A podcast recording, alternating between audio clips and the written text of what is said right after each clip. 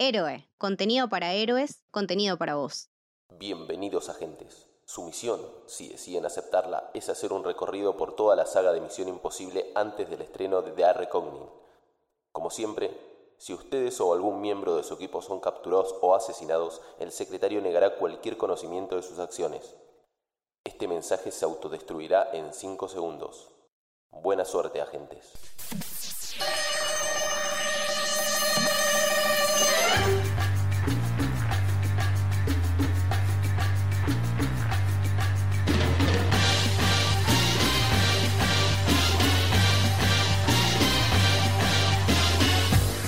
Bienvenidos, bienvenidas al Camino del Héroe. Mi nombre es Lucho Torres Toranzo y en esta ocasión estoy acá con mi gran amigo Santi. ¿Cómo andas, loco? ¿Todo bien?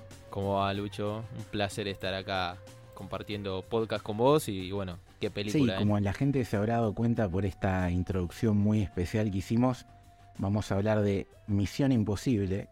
Claro, antes que nada aceptamos la misión. Si, si ven que el podcast dura más de 10 segundos es porque la aceptamos. Sí, sí, está totalmente aceptada la misión, que es una misión muy complicada porque no solamente tenemos que hablar de una de las mejores películas de todos los tiempos, por lo menos para mí, en lo que tiene que ver género de espionaje, sino también la que abrió una saga y también un camino que vamos a, desarrollar a, lo largo del tiempo, que tiene que ver con eh, el lanzamiento de la séptima película que va a salir en este 2023 y como no puede ser de otra manera, nos decidimos entre nosotros repasar todas las películas para que la gente eh, pueda acompañarnos en esta misión imposible. Sí, sí, un camino eh, fundamental porque mismo nosotros cuando empezamos a repasar eh, dijimos, qué película, che, la puta madre, porque por lo menos yo hacía rato que no la veía, Misión Imposible 1, y capaz te vas olvidando que tampoco es una saga que tenga, tiene muchos años, pero a la vez no, y se, se mantuvo con mismos eh, actores, misma lógica. Eh, no fue, por ejemplo, como otra película, otra saga de, espías como James Bond, la cual la reiniciaron varias veces y nunca se sostuvo, creo que más de 15 años. Y sin embargo, Misión Imposible sigue. Sí, es como que la diferencia entre las dos sagas así más icónicas tiene que ver eso que decís vos. Eh, James Bond permanentemente va teniendo soft reboot, como se dice ahora, y quizás la única saga bien redondita, te guste más o te guste menos, es la última, ¿no? Que, la, estuvimos repasando acá también en el podcast. Y en cambio, eh, Misión Imposible, estamos hablando de una historia sola que se va eh, repitiendo a través de diferentes películas y que tiene que ver con algo que vamos a, dar, a hablar ahora un poco para darle contexto a la gente, que una historia más creo que es esta Misión Imposible en distintas películas se podría hablar de una serie, ¿o no? Sí, se podría hablar de una serie eh, que se sostiene, como decíamos, en la lógica del argumento, eh, la lógica de los actores, que, eh, se, mantuvieron muchos desde, desde esta primera película hasta la última, em, pero también que fue cambiando a lo largo del tiempo, porque nosotros nos ponemos a ver, y esta Misión Imposible tiene muchas características del director y de la época, eh, Misión Imposible 2 lo mismo, 3 también, eh, y así va teniendo sus propios cambios. Eso hace que sean iguales de alguna manera porque se sostiene, como decíamos, la lógica a lo largo del tiempo, pero distintas. Si uno las ve por separado, piensa que son historias totalmente distintas porque son eh, parecidas y diferentes a la vez. Sí, y esa cosa de personalidad que le ha dado cada uno de los directores y también de contexto temporal, ¿no? Porque esta es una película que te das cuenta que es de los 90 y la 2 te das cuenta que es principio de los 2000 y así sucesivamente. Tiene esta cosa eh, episódica, esta cosa de mm, historia autoconclusiva y a la vez ser parte de algo más grande que muchas veces tiene que ver con los productos televisivos, no solamente el cine. Y eso no es una casualidad porque Misión Imposible, les queremos contar a la gente, no es solamente una gran saga de películas, sino que es una serie de televisión. Estamos hablando que en la década de los 60 y principios de los 70, la CBS sacó una, serie de televisión que se llamó Misión Imposible y de la cual eh, toda esta saga de películas está basada. Esto tiene que ver con que, para dar de vuelta un momento del tiempo donde ubicarnos, estamos en plena Guerra Fría y era muy común en, los productos estadounidenses tener este tipo de programas. Uno era este Misión Imposible, el otro era Man from Uncle, que también tuvo una película años después con Guy Ritchie. La saga de, de James Bond también ahí, la de, de Sean Connery, el inicio fue en esa época. O sea, estamos hablando de, de mucho cine de, de espías. Para mí no es mi favorito. Mi cine espía favorito arrancó más en los 90 con eh, Jason Bourne, Misión Imposible. Eh, pero sin duda es la piedra fundamental de, de lo que es este tipo de, de, subgénero. Sí, ni hablar. Y si bien es cierto que si vos te pones a repasar capítulos de, la serie hoy en día, eh, tiene sus cosas buenas, pero se nota el paso del tiempo, cosa que en la película eh, no pasa en absoluto, nada que ver. Eh, hay que mencionar a, a Bruce Geller, que es el creador del programa, y que es eh, el responsable de que nosotros estemos hablando básicamente este podcast y, todos los que han ahí, porque es el, el ideólogo de esta serie que duró eh, un montón de años, que tuvo más de 170 episodios y que tiene un par de curiosidades, ¿no? Que el personaje de, Nathan, que, que, que, nosotros conocemos por la gran labor de Tom Cruise, no existe en esta serie, que tuvo dos protagonistas principales.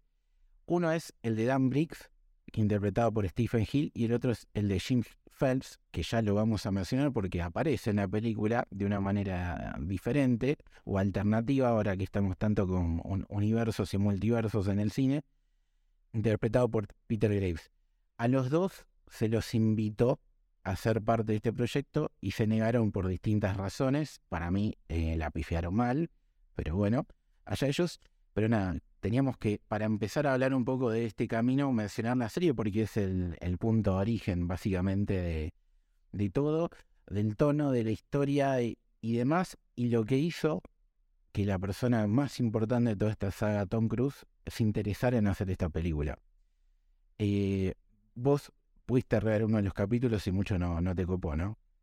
Sí, se anduve viendo eh, algunos y me pasó lo mismo que cuando me puse a, mm, repasar eh, las de 007. En un momento de mi vida dije, che, me gusta mucho 007, pero no tengo vista todas la, la, las viejas. Dije, bueno, las voy a ver, son 25, 28, en, perdón, 27, 27 en realidad, entre las que no son oficiales. Y es muy parecida, me pasó lo mismo. Me, e, ese tipo de, de acción no era que me aburría, pero como que no me, no me terminaba de enganchar. Y es lo que le pasa a las, las películas de las películas series de, de ese momento. Tenía muchas cosas novedosas, con los efectos prácticos para las máscaras, o, o la música, por ejemplo, que es muy buena, o el ritmo, eh, o directamente eran innovadoras porque eran películas de espía que antes no se, pero películas o series que antes no se desarrollaban mucho. Pero sí, no me sentí tan atraído, como te decía, me pasó lo mismo que con las de 007 viejas. Igualmente 007 sigue siendo mejor para mí en lo que, en, en, lo, en lo, que se generaba en, en, esa época. ¿Vos cuando la viste, cómo te sentiste? No, lo, lo mismo, ¿viste? Hay cosas que vos destacás eh, el contexto, ¿no? Así esto en su momento ha sido revolucionario. Eh, otra serie, por ejemplo, que no nombramos es eh, La Gente 86, y es como que, que prefiero más ese tono haciendo lo mismo y siendo algo que ya es mucho más antiguo y, que ha pasado el tiempo, me, me, me, sigue entreteniendo más eso y me parece más eh, influyente y inmersivo esa historia por el humor que algo cuando trata de ser más serio. Este es como que ahí sí te choca un poquito, pero bueno, hay que entender eh, las épocas hay que entender también que tenía que ver con un mensaje político, ¿no? Estás hablando que, sí, que era eh, Estados Unidos contra Rusia y bueno, este tipo de producciones tenían que ver también con, con temas políticos más allá de, de, lo artístico. Alguien que sí le encantó este, tipo, este programa y que fue fanático, eh, como ya lo mencionamos recién, fue Tom Cruise. Tom Cruise, que ya venía siendo una estrella en ascenso adentro del cine, tiene un rol muy, muy importante en esta película por varias cuestiones que vamos a ir eh, analizando ahora, porque uno de los títulos que pusimos acá para ordenarnos nosotros es que esta película es una obra maestra repleta de talento. Y si bien es cierto, y ahora lo, vamos a explicar, hay que entender que el primer pasito para lograr esto, este nacimiento de esta saga, tiene que ver con Tom Cruise. Él, de vuelta, ya era un actor que empezaba a pegarla fuerte Y esta película fue su primer lanzamiento de él como productor. A lo que estamos acostumbrados ahora, porque ver a Tom Cruise siendo autogestionando todas sus producciones y teniendo casi el control total de lo que, de lo que actúa, eh, incluso de alguna manera dirige y produce, es algo a lo que estamos acostumbrados ahora, eh, nosotros, a verlo como productor, pero en ese momento eh, no, no, lo era, era, era su primera vez. Sí, tal cual, y viste que el, año pasado estaba muy de moda decir que Tom Cruise salvo al cine con, con Top Gun Maverick y que ahora está nominada al Oscar y demás. Pero bueno. Hasta que lo dijo Steven Spielberg y ahí lo tomamos como palabra santa que realmente lo, lo hizo. Yo, yo banco, lo, lo banco, hablábamos antes que hay determinados personajes de Hollywood eh, que siguen sosteniendo el cine. El cine como, eh, como, como formato, el cine como experiencia, y no necesariamente es defender el fílmico, eh, sino el ir a la sala de cine y cómo, porque vos, por ejemplo, dijiste Top Gun Maverick. Necesitas hacer algo de ese estilo para llevar a la gente al cine ya no alcanza con Marvel, ya no alcanza con eh, una saga como, como Star Wars, necesitas algo distinto eh, que lleva a la gente al cine. Y el tipo lo hace. Una cuestión de amor, será por guita, no lo sabemos, pero al fin y al cabo lo hace. Sí, yo, yo en eso, que también lo dijo el maestro Spielberg, no estoy tan de acuerdo porque, no sé, Spider-Man No Way Home había duplicó lo, lo que generó Top Gun Maverick y Avatar ahora le está yendo bárbaro. Entonces, Entiendo que es un elo. Pero hablamos de gente que es más que, que piensa más o menos eh, lo mismo. A ver, eh, James Cameron eh, tiene ese mismo tipo de, de mentalidad de defender el cine y de gastarse una fortuna en una película. Y para mí, a mí me encantó No Way Home, pero es más parte de, de, lo macro. Por eso yo también lo separaba. Star Wars, el día que salga una nueva película, también va a romper récords. Eso se sabe, pero viene más algo de, de, de, la industria y de todo el, background que tiene. Sí, yo,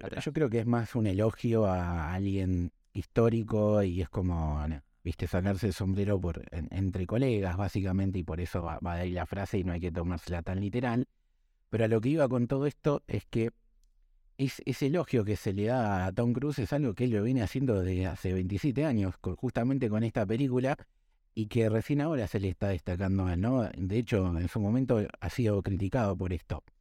Entonces, Tom Cruise decide, voy a alargarme a ser productor y voy a hacerlo con esto que es lo que yo amo desde, que soy chiquito, ¿no? Quiero trasladar esto que yo amo a una gran pantalla y lo quiero hacer a lo grande y él tiene una reunión con la gente de Paramount a la que convence de gastar 70 millones de dólares, cosa que era una locura para esa época, sin tener ni siquiera eh, el director elegido, sin siquiera tener el guion, pero a través de su carisma y supongo que su capacidad de convencer lo logró y terminó siendo no solamente una de las películas más taquilleras de, ese año y, un éxito comercial, sino que fue algo muy productivo para los bolsillos de Tom Cruise porque otros actores, hoy quizás está un poco más, más de moda esto, pero a él le ofrecieron un gran contrato y él dijo, no, no, yo quiero eh, tener eh, eh, ingresos según la recaudación. Y se dice que, ganó como 70 millones de dólares por hacer esta película.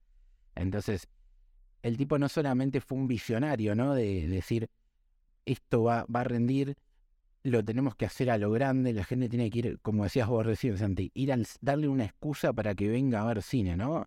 O sea, no, vamos a gastar plata para despilfarrarla, sino para darle realmente un show que valga la pena verlo en una pantalla grande. Y ese convencimiento y ese amor propio y, todo lo que él le pone como actor, esto de, las escenas eh, de riesgo que las hace él y demás, eh, tuvo, tuvo resultado positivo. Lo tuvo en 1996 y lo tuvo en 2022 cuando dicen que salvó al cine. ¿no? Entonces, en realidad, Tom Cruise sigue siendo Tom Cruise y por suerte sigue siéndolo y ojalá que ahora en 2023, cuando analicemos la cita, vuelva a repetir el éxito porque por el empeño y la pasión que le pone y lo merece. Sí, sí, realmente un tipo que, que pone cuerpo a, la causa. Como decimos, no es una causa honorífica, es algo que claramente es, un trabajo, pero yo no lo veo como malo, no, no se puede eh, bajarle el valor a algo únicamente porque es un trabajo. Eh, pero el tipo realmente le pone cuerpo. Yo estaba viendo hace un par de semanas la, el material promocional de las 7 eh, y el tipo, enfermo, salta en una moto y se puede hacer mierda. Se puede hacer mierda. Una de las cosas que más se conocen alrededor del, universo Tom Cruise es que no lo quiere asegurar nadie. Las agencias que aseguran a, los actores, a los dobles de riesgo, no lo quieren asegurar porque el tipo eh, se manda una y no se mató. No te diría de casualidad porque claramente lo debe tener bastante bien calculado, pero corres el riesgo.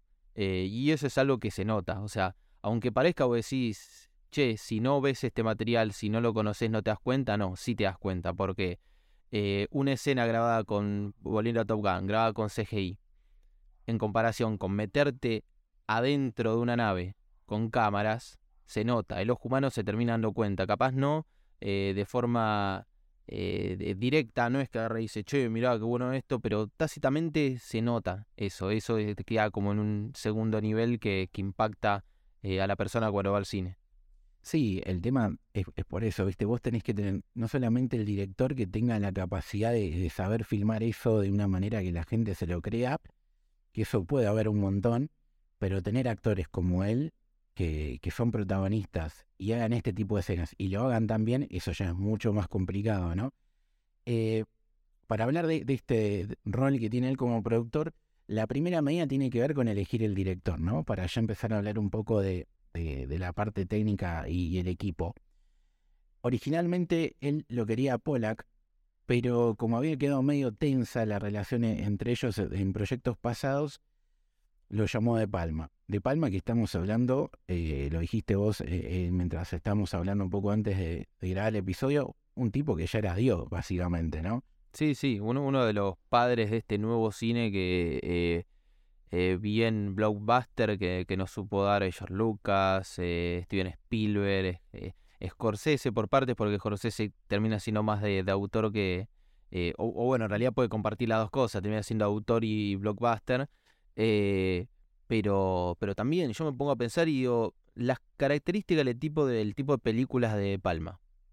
No te imaginas Misión Imposible dentro de su, de su filmografía. Nunca te lo imaginás porque decís, es más parecido, como decíamos, Los Intocables, Carlitos Way, Scarface. Tiene todo ese perfil y de repente Misión Imposible, una película de espías es distinta, pero en cuanto vos la ves decís, esto está hecho por De Palma. Se nota el ojo de él.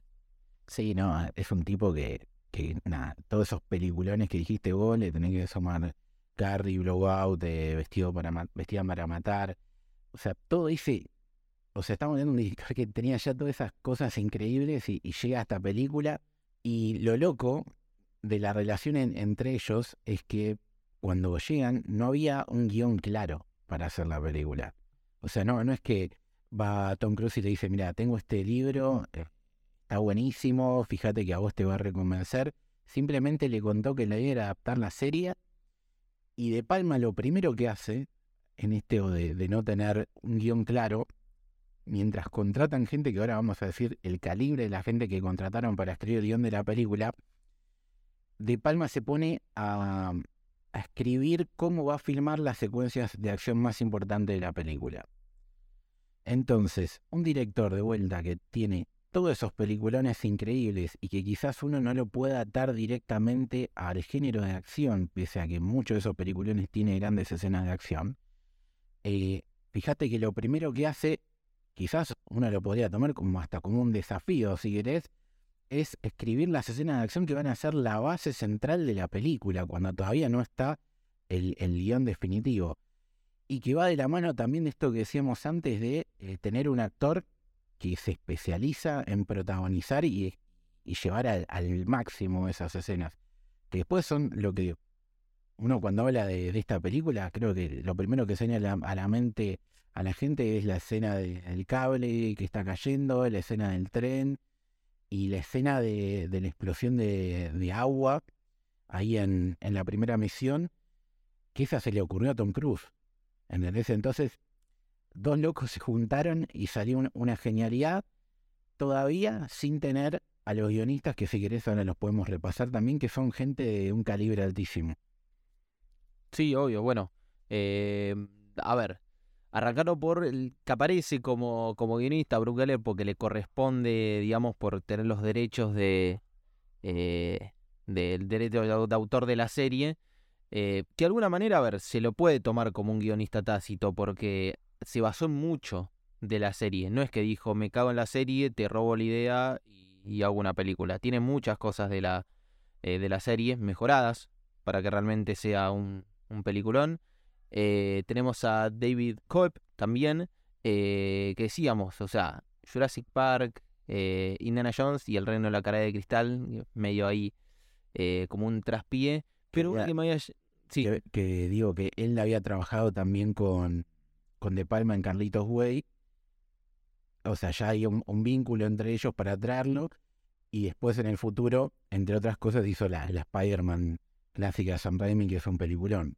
Claro. Eh, y te iba a sumar eh, Jack Ryan, Operación Sombra, que eh, también no es una gran película, pero es una película de, de este género, del género de, de espías, y más que nada centrado en una sola persona. El, el perfil de Jack Ryan es, es raro, es más parecido de alguna manera a Bond, pero, pero también es, es parte de, eh, de estas sagas de, de, espías que, que tuvo la... También más para los 80 estaba la de Peligro Inminente, eh, y que ahí si querés ya sumamos a, a Steven Saylan. No sé si querés decir qué es lo que tiene, o sea, con qué vino abajo el brazo este, este guionista. Sí, bueno, estamos hablando primero de un ganador del Oscar por la lista de Schindler, una de mis películas favoritas de todos los tiempos. No solamente conocido por trabajar con Spielberg, sino también por Scorsese. Entonces, ya tenés dos personas de un calibre alto y rodeado de, de clásicos. Y después hubo un tercero que yo creo que tiene dos factores que, que son importantes también para hablar de por qué lo trajeron y por qué hubo tantas idas y vueltas, ¿no? Porque dijimos el primero Coep lo conocía a De Palma por Carlitos Wave, acá trajiste un ganador del Oscar. Y el tercero, que también trabajó en lo que tiene que ver la escritura, es Robert Town, que estuvo en Chinatown, que estuvo en la serie de Man from Uncle que mencionamos antes, de vuelta, trabajar con espías, y que lo conocía Tom Cruise por trabajar en Days of Thunder y The Film. Entonces, estamos viendo que si bien fue medio un quilombo lo que tiene que ver la grabación de, la, perdón, la escritura del guion, es uno del lado de Tom Cruise, otro del lado de, de Palma y un ganador del Oscar. No podía salir mal, pese al quilombo, y no salió mal, por suerte. Y eso es lo que tiene, hay mucha gente de atrás porque a ver, puedes sacar una película buena eh, con, no digo amateurs, pero gente que tenga poco currículum.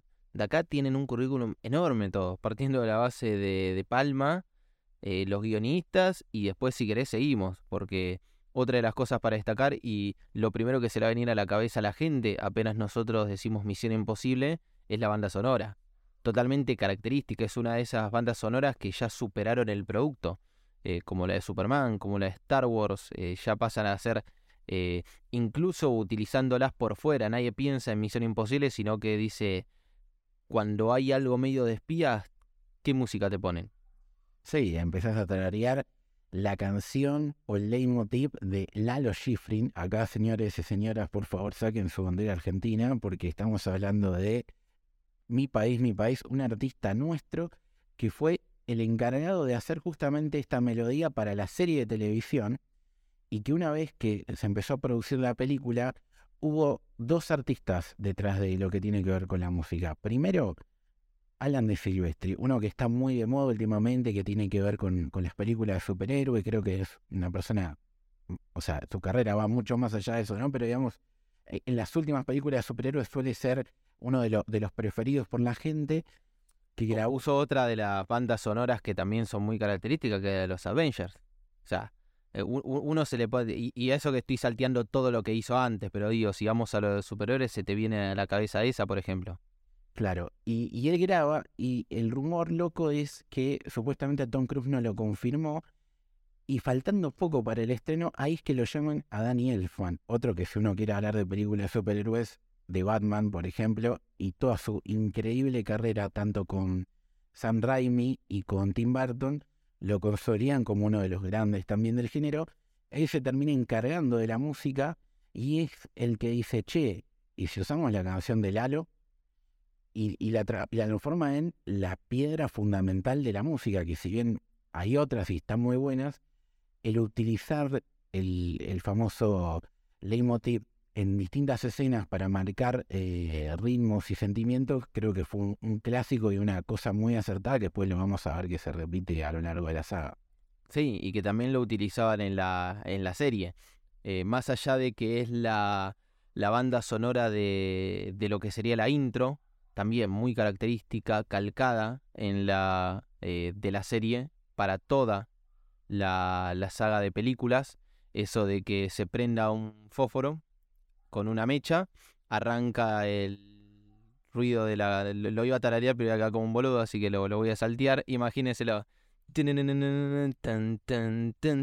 Bueno, pero excelente, es excelente. Eh, y ahí instantáneamente te empieza de alguna manera, entre comillas, a spoilear la película. Eso es algo que me parece que está buenísimo, porque lo mantuvo durante toda la saga eh, Tom Cruise. Y después, en lo, como decías vos, en los momentos clave en los cuales se necesita marcar el ritmo, aparece el leitmotiv, siempre. El de Lalo Schifrin, modificado, obviamente, casi como un sampleo de, eh, de esta excelente composición de él. Y eso está utilizado muy inteligentemente en la, en la película, porque no se abusa de eso. Tal cual.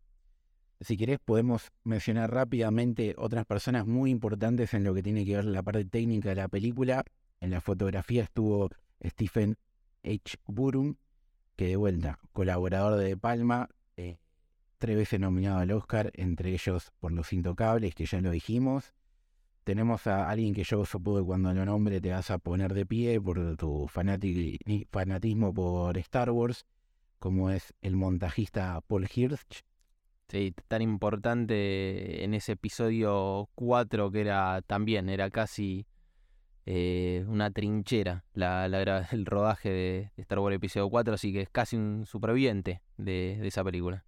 Y de vuelta, ganador del Oscar por esa película y también colaborador histórico de Palma. Cuando nosotros nos dijimos que se notaba que era una película de Palma, tiene que ver con esto, ¿no? Trajiste un guionista que trabajó con vos, lo trajiste al director de fotografía, al montajista. Entonces hay un equipo detrás que hace que la película se vea como, como en su cabeza la tenía Brian De Palma. Y por último, si querés mencionar al director de arte, que también es clave, ¿no?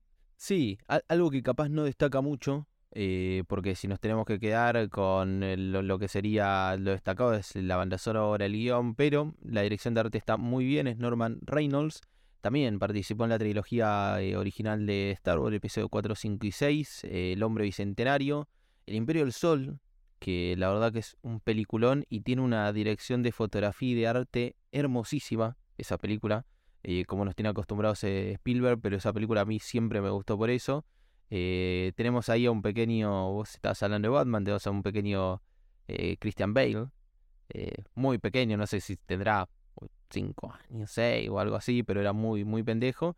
Y En Busca del Arca Perdida. Acá también tenemos otro colaborador. Eso es muy característico de este grupo porque se compartían mucho los colaboradores ellos. O sea, este grupo que hablamos nosotros de Spielberg, George Lucas, eh, CMX, eh, Scorsese, De Palma, eran muy amigotes, eh, Francis Ford Coppola, e incluso hay una foto en la que están todos, como decís, si tenés que describir el cine en una foto, es esta, nada más faltaba CMX si no, si no me equivoco, eh, y ellos se compartían mucho los equipos, e incluso iban a los rodajes de los otros. Entonces, acá también eh, hay mucho de eh, compartir equipo. Gente de confianza, vos decís, che, confío en este, y sí, obvio, mira con quién trabajó. No, sí, era un sello de calidad, básicamente, ¿no? Entonces, si decís, trabajó, hizo esto con mi amigo, lo puedo traer tranquilo a trabajar, que, que seguro la va a romper. Y yo creo que la dirección de arte está bastante bien, porque si, por ejemplo, uno se pone a repasar aquella icónica escena del cable de Tom Cruise colgando, ¿no? Que ahora después la vamos a, analizar un poquito. Eh, cómo se ve en la sala, la ropa de Tom Cruise, todo absolutamente tiene que ver con, con, él, ¿no? Básicamente. Sí, sí. Y muchos planos que usaba de palma eh, con un gran angular y desde arriba, desde posiciones eh, que eran como muy descriptivas entonces tenés que tener bien armado todo lo que es la parte eh, escenográfica y, se nota ahí. Sí, e, e, inmersión de mundo, básicamente. Pero bueno, ya hablamos de, la gente detrás de las cámaras, podemos repasar un poco eh, los actores, ¿no? A mí lo que me pasó, no sé si te ocurrió lo mismo, que cuando estaba viendo de vuelta a la 1, decía, che, está este actor, y está este otro actor, y está este otro, y empezás a decir, wow, ¿no? O sea, no me acordaba que tenía un cast tan potente la película. De hecho, quería empezar por uno que me, que me causó gracia eh, después de ver la película, que es Emilio Esteves, ¿no? Porque Emilio Esteves interpreta a Jack Harmon, que es el hacker que muere en, en el ascensor. Y yo dije, ah, ni me acordaba que estaba Emilio Esteves, hijo de Martin Sheen, hermano de Charlie Sheen, y, nada, todos lo conocemos por el, em, el famosa película de Breakfast Club, entre otras cosas. A mí también me gustó Free Jack, una película que hace con Mick Jagger, no sé si la tenés vista, así medio futurista. Y la saga Mighty Ducks, porque bueno, los deportes siempre van conmigo. Lo que me llama la atención es que termina la película y estaba viendo lo- los créditos y a él no lo ponen. O sea, no aparece, no está acreditado Emilio Esteves.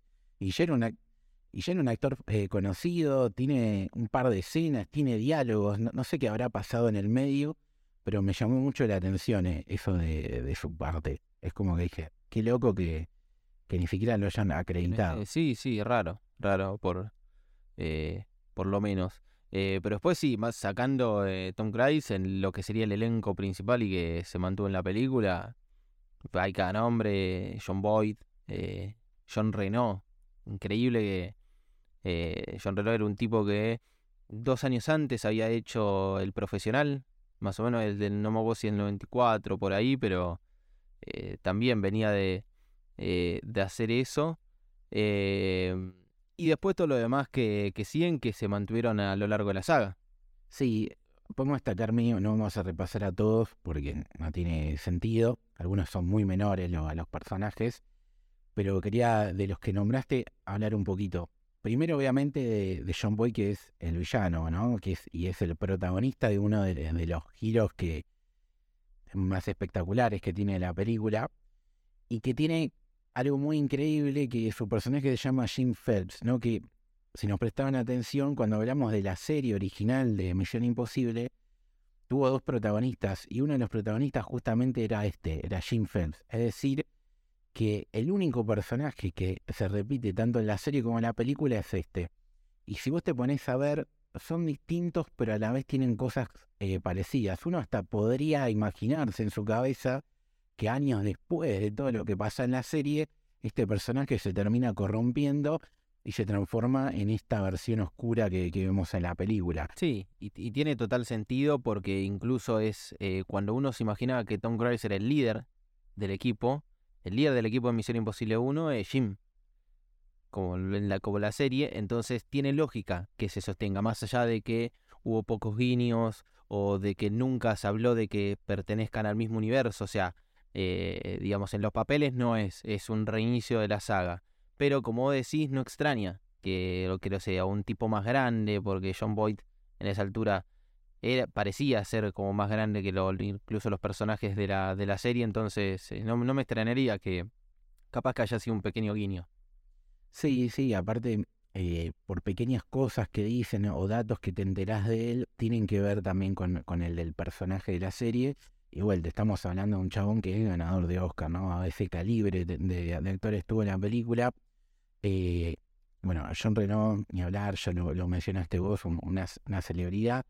Eh, quería hablar de un poco de Vin Rames, que hace de Luther, que, si no me equivoco, eh, creo que es con Tom Cruise el único personaje que sale en todas las películas de Misión Imposible. Eh, lo vamos a ir repasando ahora en el camino. Y vuelta, es un actor que no solamente es la cara conocida de, Misión Imposible junto con Tom, sino es un chabón que estuvo en Pulp Fiction, que estuvo en Down of the Dead, que para mí es la mejor película de Zack Snyder hasta el día de la fecha. Eh, em, un actor súper carismático y, y que creo que por eso se ganó seguir constantemente en esta saga, porque no se le debe caer muy bien también a Tom Cruise, supongo. Sí, y es un, eh, vos decías, es el único junto con Tom Cruise que se mantiene a lo largo de toda la saga.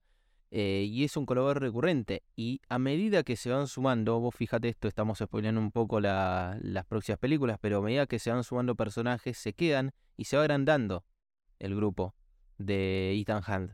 Entonces, también tenemos un paralelismo con lo que está detrás de, de cámara, de la gente de confianza. Más toman en cuenta que desde el minuto cero siempre es un renegado Ethan Hunt, siempre lo están persiguiendo porque lo inculpan de algo lo cual no es responsable. Entonces necesita su gente de confianza, pero siempre se van sumando a lo largo de todas las películas, ya lo vamos a ir repasando bien, pero eh, se van sumando personajes, capaz se pierden algunos, pero son más los que se mantienen que los que se pierden.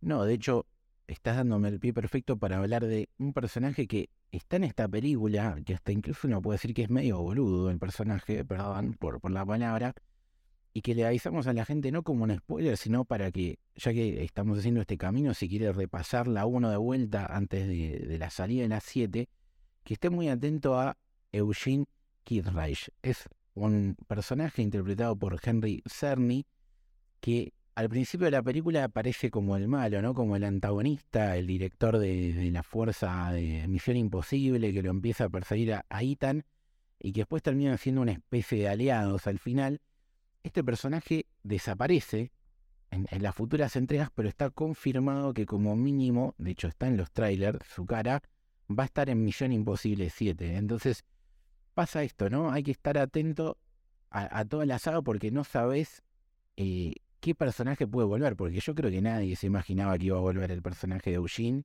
No, no es más, yo no le había prestado atención y hasta que no volví a repasar el tráiler que me dijiste vos no, no me di cuenta. Más viejo, más grande, aparece un poquitito en el tráiler, pero sí. No me acuerdo quién era el director de la fuerza de, Misión Imposible en la 2. Me acuerdo el de la 3, que es el Lauren Fitchburg, pero no, no, no el de la 2 y después eh, para las demás, pero bueno, como que va cambiando, o sea, probablemente es capaz se explique qué fue lo que pasó con este personaje.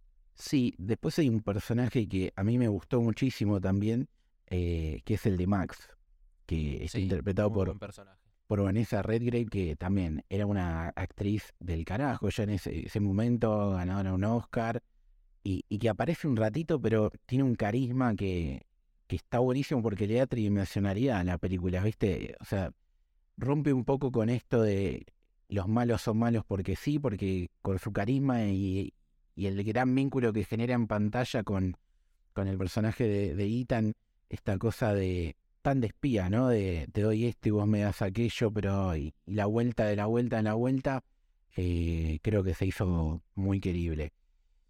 Y después de último podemos mencionar un poco por arriba eh, el personaje de, de Claire, ¿no?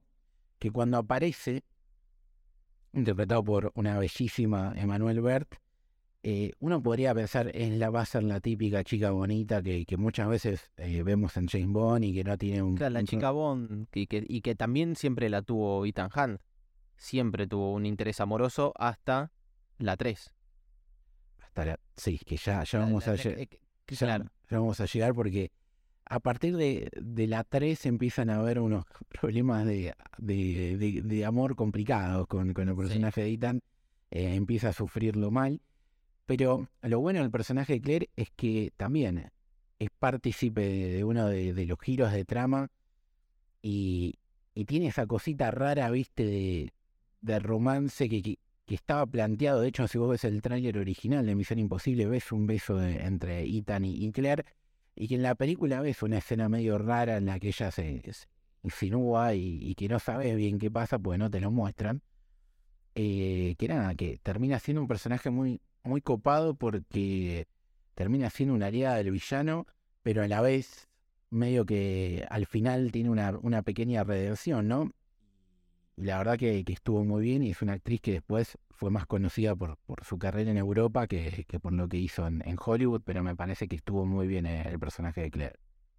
Sí, sí, la, la, la, realidad es esa, que también adelante de cámara no vemos eh, malas, eh, malas actuaciones. Todo, lo contrario, justamente. Después, para hablar un poquito más de, Tom Cruise, que, nada, estamos hablando todo el tiempo y, lo merece, lo podemos usar de, ejemplo para destacar, destacar perdón, las mejores escenas de la película, ¿no? ¿Qué opinás de, por ejemplo, eh, el maquillaje que tiene, ¿no? Al principio, ese cambio de, cara tan característico que vamos a ver en la saga, esa primera corrida ahí en Praga, o sea, uno ya viéndola de vuelta después de mucho tiempo y, teniéndole cariño, ¿no? Eh, por ahí eh, es fácil caer en elogios, pero ¿te acordás tu primera vez viendo la película y tus impresiones de, esto? O sea, vos, vos cuando la viste, ya me imagino que ya era un clásico, o sea, no la viste en los 90. No, no, la, vi eh, ya siendo un clásico y fue la primera sensación de muchas de las películas de espionaje que vi, que es decir, tengo ganas de ser, tengo ganas de laburar espía. Era eso lo que me pasaba cuando, eh, cuando era pibe y habla de que algo viene, eh, est- están haciendo. Lo de las máscaras es parte de estos chiches tan característicos de las películas de espía, porque también si vamos a... em, James Bond, eh, James Bond, eh, James Bond, perdón, mezclé dos personajes porque iba a hablar de los dos, pero primero vamos con James Bond, tenés los gadgets, el reloj que, que- que dispara dardos, el auto que tiene 30.000 cosas como si fuese el Match 5 de Meteoro, eh, después íbamos a Jameson Bourne, eh, las características que tiene es eh, una habilidad innata para ocultarse, fuerza, artes marciales, todo eso, y la característica de Misión Imposible de Ethan Hunt es el tema este de las máscaras. Que está muy bueno porque es un recurso buenísimo que lo usan muy poco. En esta primera película llama la atención, pero lo usan muy poco. Y va a ser todavía más fundamental. Va a tener todavía más uso de giro narrativo en las próximas películas que en esta. No sé si, eh, si, si te acordás o se te viene a la cabeza alguna de las escenas en las cuales dijiste estuvo muy bien usado este recurso. Porque acá aparece, pero no lo usan realmente mucho. No, no, lo- más que nada lo usan en, en la primera misión, en la de Praga, ¿no? Que él se hace pasar por, por otra persona que está ahí en... Y al, y al, fi- y al final también, que, que- que ahí, ahí sí termina siendo un recurso narrativo bueno. Más que nada, no, no sería mostrar las cartas y decir, mira qué buen recurso esto, qué interesante el uso de máscara. Al final sí me parece que está bien utilizado. No, y lo bueno que te lo muestran al principio para que veas que existe, ¿no? Porque si fuera solamente al final, sería como esto se lo sacaron de la galera y... Claro, crea más como un eh, Deus Ex Máquina, decir, bueno, listo, tenías que solucionarlo, inventaste máscaras. Claro, en cambio acá te muestran que es algo que, que es parte de este universo y que Tom Cruise justamente es el encargado generalmente de, meterse eso en, eh, en un disfraz, que básicamente ser espía es eso, no estar disfrazado. Acá lo, lo hacen todavía más eh, grosero porque nada, hasta la cara se cambian. Básicamente se pone la cara otra persona y en las siguientes sagas lo vemos que lo llevan a otro extremo porque también modifican hasta posturas corporales y otras cosas que, que bueno, ya lo vamos a ir charlando. Y me quedé pensando en otros ejemplos que, que no mencionamos de serie de espías. Acabo de tirar el documento en la mesa. En Inspector Gadget. El Inspector Gadget, por favor, ahí sí tenés realmente uso, buen uso de, Gadget. Eh, ¿Cómo me divertía? Me divertí incluso la película. Eh, sí, sí, la live action eh, fue una... eh, porque creo que fui más yo de la película live action que, que de la serie animada. Por una cuestión de, eh, de, claro, de edad. Yo la, vi, me encantaba, me divertía. Y es más por el como el perfil de Superagente 86 que vos decías más este lado humorístico y que no deja de, de ser eh, una buena producción. Tal cual. Vamos a hablar que venimos así amagando de dos escenas icónicas, ¿no? Primero tenemos la del cable. Hay una cosa muy loca de, de la famosa escena del cable que fue meme y repetida hasta el hartazgo en miles de producciones, imitada, eh, homenajeada, burlada, de todo, la escena famosa del cable. Eh, primero que nada, verlo a Tom Cruise hacer eso es increíble, la verdad que es increíble. Y, y después que hay gente que, que la critica, que bueno, uno ya se ríe, porque si vos ves los, los relojes que en la pared te das cuenta de que, que no se rodó toda la vez. Pero bueno, eso es una pavada y la verdad que yo no Y a lo sumo tenemos que echarle la culpa al encargado, al asistente de dirección que se encarga de la continuidad. Pero es un detalle totalmente boludísimo, porque no le saca seriedad, Y que aparte, para mí es tan tensa toda esa escena, que no te das cuenta. Y, y que, y que encima tiene parte de humor, ¿no? Pues lo, lo que le va pasando al personaje de John Renault con, con la rata y, y el otro que va al El baño. tipo que se va a caer, claro, a vomitar. Y vo- vos hablabas del uso de la banda sonora para darle suspenso. Fíjate que en esta escena prácticamente no se usa banda sonora, o sea, prescindís de un elemento que marca tanto el ritmo de una película como la música eh, para hacer una escena en la cual necesitas manejar mucho el ritmo, las sensaciones, la tensión, y no tiene banda sonora. Eso a mí me pareció un detalle buenísimo, porque en momentos se corta y está en seco, en silencio, porque tenés que estar en silencio en esa sala. Entonces ahí habla de que la tensión únicamente la manejan las actuaciones y la dirección. Imagínate lo buenas que deben ser en esa escena. Aparte, estamos hablando de eh, la gotita de transpiración que puso más nervioso a, a- a miles y millones de personas en la historia de la humanidad, básicamente, ¿no? Fue como- eso y el penal de Montiel. Claro, sí, eso es más, más nuestro, pero, pero esto fue mundial, básicamente. Sí, sí. Y bueno, la otra escena icónica tiene que ver con la resolución de la película, ¿no? Es- Esa increíble pelea arriba de un tren en la que se mezclan montones de factores de talento, ¿no? Por un lado tenés a, a Tom Cruise teniendo la capacidad de hacer eso y toda la locura que vemos que va a ir increciendo con el resto de las películas, que el chabón quería filmarla arriba de un tren, que buscó máquinas industriales de viento porque él no quería que la imagen nada más se vea un viento tirándole en la cara, sino que quería que realmente el viento tuviera la capacidad de voltearlo. O sea, ese nivel de locura.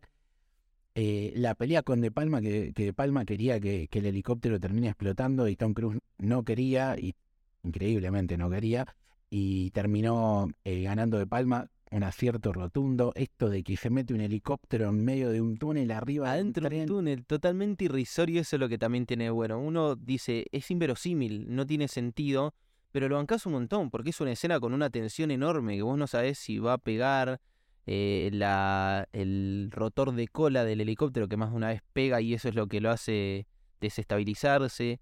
Eh, pero es una escena de acción excelente, que nada más lo que le faltó era meter realmente un helicóptero ahí, para que sea 100% Tom Cruise esa escena.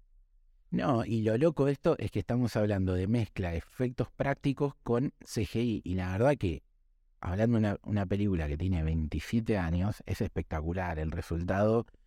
Y, qué es eso, el esfuerzo de mucho talento eh, mezclado y, y de dos genios, ¿no? Como es De Palma en la dirección y Tom Cruise en lo que tiene que ver con la interpretación de este tipo de escenas y, y todo lo que genera sumado que los dos protagonistas que lo acompañaban eran John Renault y John Boyd, o sea, básicamente otras dos celebridades y, y dos genios. O sea, el resultante de todo esto no podía salir de otra manera metiendo de vuelta tanto talento junto y, con personas aptas para hacer esto. O sea, De Palma para filmar una película que te mezcla la perfección eh, y los efectos prácticos con el CGI, que te sabe manejar los ritmos, que te sabe hacer los movimientos de cámara y los planos ideales para que todo sea verídico y tenso, eh, las interpretaciones de los actores y la locura absoluta de, Tom Cruise para ponerle el, el cuerpo, como dijiste vos muchas veces, a, a esta escena. Y que aparte me parece que es marcar el tono de lo que va a ser la saga,